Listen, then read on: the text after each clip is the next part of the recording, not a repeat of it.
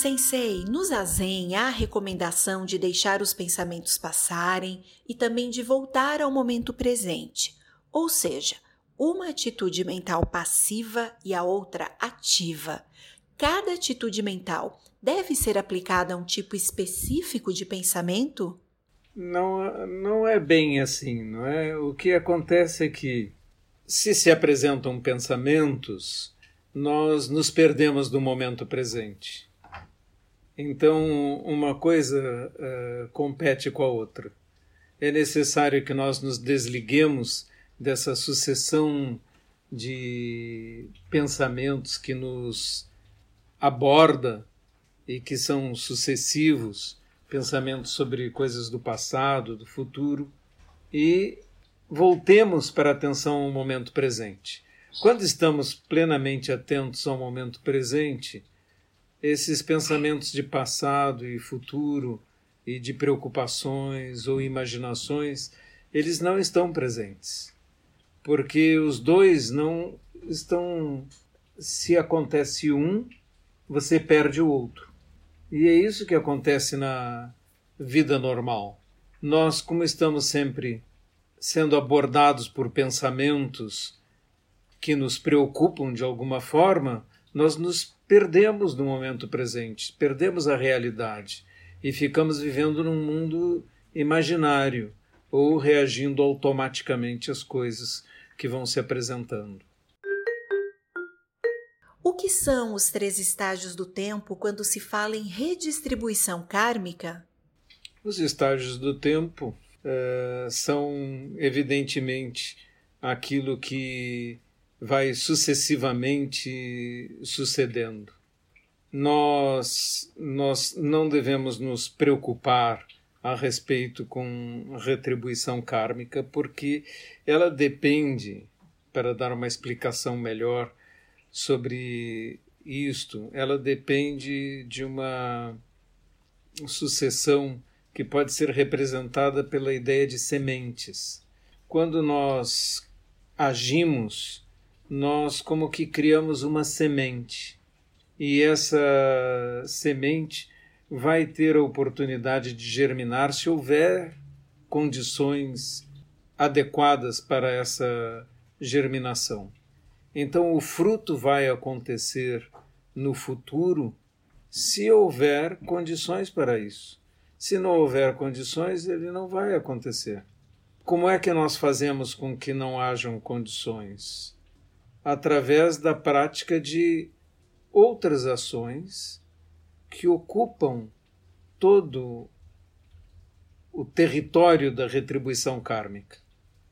Vamos dizer que você fez um, um mau ato, mas o sucedeu com muitos bons atos que fizeram com que todas as pessoas em volta esquecessem aquele mau ato.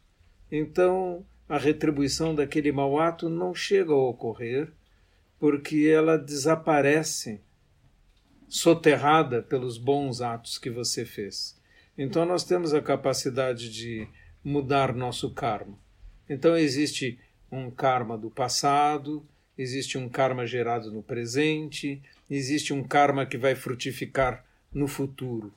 Esses são os estágios no tempo da retribuição kármica.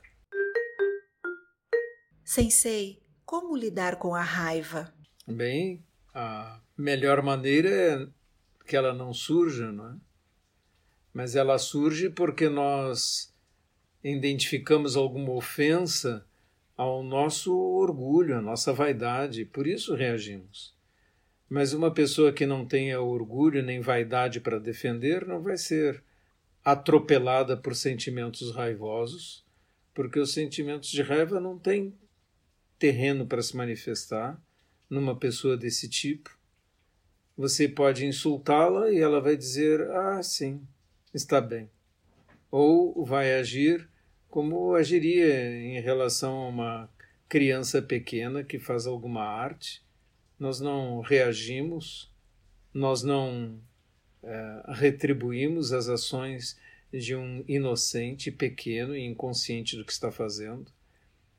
E aquele que é capaz de ver os maus atos de pessoas inconscientes como atos assim de uma como de uma criança, não tem por que reagir a ele. Então a raiva só surge se há condições mentais nossas que permitem que ela surja. Além das práticas de zazen, leituras dos livros sugeridos pelo site da Daisen, há algo mais que possamos fazer para melhorar a prática? Fazer zazen, não é? Fazer zazen mais zazen.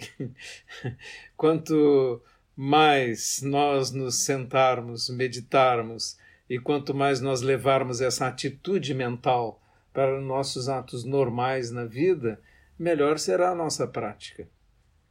A nossa prática depende disso, de levarmos atitudes mentais para as nossas ações diárias. Vamos é, dizer, quando você está sentado fazendo zazen, não surge uma irritação contra outras pessoas. Mas você pega o carro e sai para dirigir e alguém dirige responsavelmente na sua frente ou buzina atrás de você se você se deixar levar por sentimentos em relação a isso, você não está praticando nesse momento. Agora, se você considerar sobre esses atos de uma pessoa dirigindo assim, ah, ele está nervoso, ele está perturbado, quem sabe ele está doente, quem sabe ele precisa ir a algum lugar com grande pressa e eu não estou entendendo se você tiver uma atitude desse tipo, você não terá raiva de uma pessoa que está agindo assim, porque ela está agindo levada por suas causas e condições. Então nós temos que considerar isso. As pessoas agem levadas por suas causas e condições. Ela não tem a educação suficiente, não tem a consciência suficiente dos seus atos para agir de outra forma. E nós, todos como sociedade, somos em parte responsáveis pelas pessoas que agem assim, porque não propiciamos um ambiente educacional adequado para fazer com que a sua conduta mude. Essa é a diferença entre um país com comportamentos irresponsáveis e um país com comportamentos responsáveis depende da educação da sua população, do grau de consciência que ela tem.